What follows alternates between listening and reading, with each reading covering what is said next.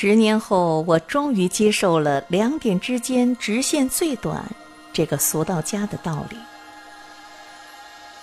那是一次在课堂上听数学老师讲到这里，正在埋头看小说的我，忍不住心底那丝小叛逆，悄悄和同桌说：“不对，他说的不对。”一张白纸之上跃然着无数种可能，两点之间除了平淡乏味的直线，总还有更多新奇冒险的捷径有待探索。何况这个世界上有那么多未知的地方、奇妙的选项、别处的月光，我们为什么非要死循着一片海的方向去追逐那些看起来差不多模样的潮浪？我不想过那样的生活，不想日复一日，更不想在所谓的两点之间遗失个性。比起抵达终点，我更想彻底享受过程。所以在青春期最宝贵的时间里，我花费大量时间去读散文、交朋友、四处晃悠，在各种爱好里寻找安慰感。我学过跳舞，但只是惊鸿皮毛，用来回忆说笑。我学过画画，但总计没超过三个月，但最终画出的懒羊羊，常被人误以为是灰太狼。我尝试在每种不同的生活方式里播种自己的心愿。可仅仅只是播种而已，之后的浇水、施肥、修剪都被我很快的抛诸脑后，再不惦记。上大学那年，我开始在杂志上写稿，当时和同在作者 QQ 群里的朋友 L 关系甚密。我们聊起梦想，谈起对未来的规划，我惊讶地发现，他竟然连最近五年的人生目标都已经注明。去美国做交换生，每两年出一本书，在二十八岁之前争取拿下属于自己的电影版权。你呢？我我还不知道呢，走一步看一步吧。认知心理学中有一个著名的现象，叫做证实性偏见。即过于关注支持自己决策的信息，从而盲目认为其他任何与之相悖的观点都是不可取的。对我来说，“坚持”“专心致志”这两个词就是那戴着虚伪面具的悖论。对于生活，我向来都是这种随遇而安的态度，没有太大企图心，拖延、懒惰、朝三暮四开头，乱七八糟结尾，这些都是常有的事儿。虽然偶尔会觉得这样做是效率低、进步慢，但转念想想，即使慢悠悠走曲线，也能收获其他空间里不同的美好风景，也就允许自己任性放肆了。朋友 L 恰恰和我截然相反，在他的世界里，没有三天打鱼两天晒网的松散，没有觉得很艰难就轻易放弃的退缩。他对自己很严苛，下定决心要实现的目标，即便路途波折，也要想办法达成。我认识他的那年，他在台湾读大学中文系，平时呢，结课之后还会到附近的咖啡馆里做义工，一边端着盘子听客人眉飞色舞的侃大山，一边耐心地记下那些桥段，等夜里回去再加工成有血有肉的短篇故事。好多次，在他的文字里，我都能感受到那些来自不同灵魂幻化出的情愫蝴蝶，扑通扑通就飞进了人心里。除去寒暑假，他大概坚持了八个月，文笔和脑洞在那段时间里迅速拔高了一个层次，由内而外生长的新鲜感，令他自己都觉得惊喜。胡适说。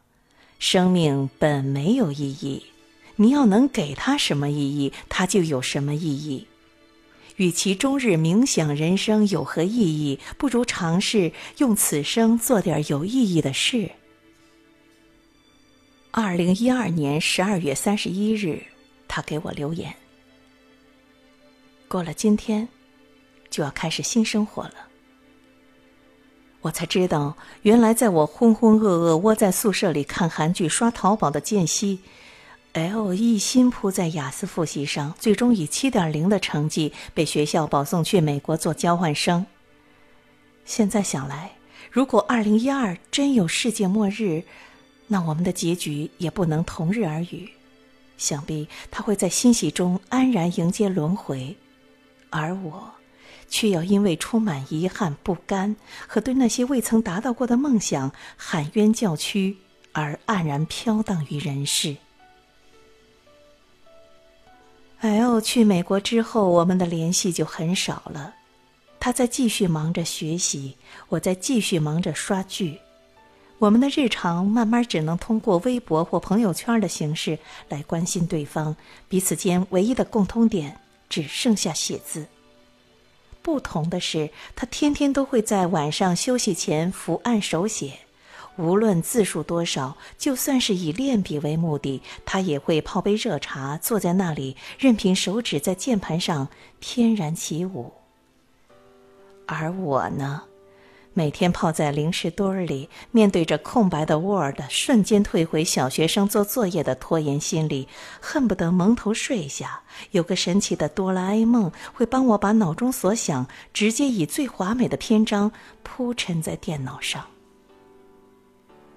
尽管如此，我还是不断以转移视线来安慰自己。瞧，你也不是没有努力哟。我去学化妆。在大家有模有样跟着老师给对方描眉的时候，我在一旁偷吃桌上的马卡龙；去学播音，跟着舍友跑到教学楼下练习发声。早起了几天，便发誓再也不背那讨厌的绕口令了。去学摄影，背着相机，终于找到一片风景优美、人杂又少的地方，却开始抱怨相机太重，压得我脖子酸痛。周而复始，恶性循环。从十五岁到二十岁中间，我像一个从来都没有长大过的小孩，总是心血来潮，总是很快厌倦。不日前凌晨，L 突然在微信上和我说，他的长篇小说终于要搬上大荧幕了。那一刻，我仿佛看到很多年前一个表情倔强的女孩坐在咖啡厅里。看着窗外人来人往，手指忽上忽下敲出了关于未来的所有蓝图。我是真的替他开心。有句广告文案说的很妙：人生的每一种不甘，将成为回甘。我非常庆幸，在这后青春时代里，身边有这样一个朋友，用亲身经历证明，两点之间直线最短的真实含义，可能并不是年少时我所理解的固守死板，也不是老师们口中斩钉截铁通往目的地的唯一方式，而是指出潜伏在时间里的最佳捷径——坚持。不怕你爱好丰富，就怕你总在挖坑又填不满；不怕你经历波折，就怕你总走弯路忘记初心；不怕你迟钝不悟，就怕你总在说你曲线救国，最后国也灭了，心也亡了。